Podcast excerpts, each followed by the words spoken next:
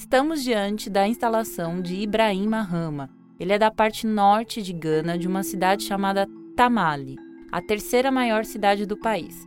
Ele começou a estudar arte no ensino médio, foi pintor figurativista por muitos anos, até que em 2010, quando viajava muito pelo país, olhando, conhecendo mercados, espaços antigos e abandonados, passou a imaginar como repensar a arte de forma a redistribuí-la.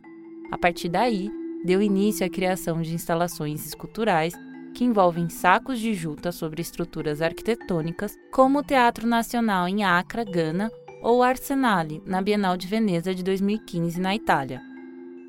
Ibrahim Mahama trabalha com materiais que contam uma história de economia e comércio global, áreas cruciais na sua investigação artística.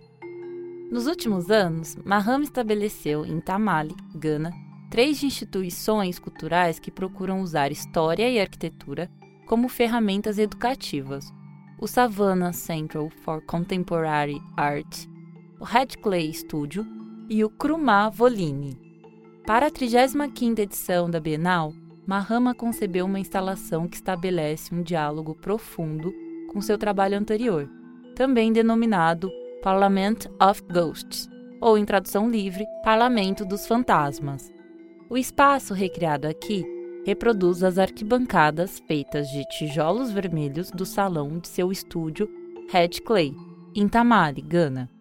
Na instalação também há um conjunto de vasos típicos de Gana e trilhos de ferrovias, símbolo da colonização inglesa em seu país.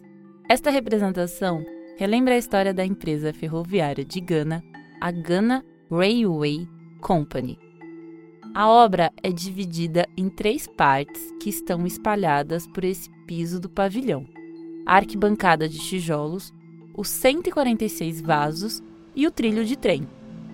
A arquibancada tem um formato retangular com cerca de 150 metros quadrados, em formato de arena. A arquibancada tem três níveis de degraus onde as pessoas podem se sentar. Ela tem quase um metro de altura e foi construída com milhares de tijolos de barro vermelhos. Os 146 vasos estão próximos à arquibancada de tijolos. Eles variam entre 70 e 90 centímetros de altura. São todos de terracota com uma coloração marrom escura. 80 desses vasos foram produzidos no Brasil e são réplicas dos outros 66 vasos que vieram de Gana. Esses vasos que vieram de Gana apresentam marcas do tempo, por serem antigos e terem sido desenterrados. O trilho está um pouco mais afastado desses dois conjuntos. Ele tem 51 metros de extensão por 1,40 metro 40 centímetros de largura. Ele é uma referência aos trilhos da companhia inglesa que passava onde hoje é o estúdio de Mahama, em Gana.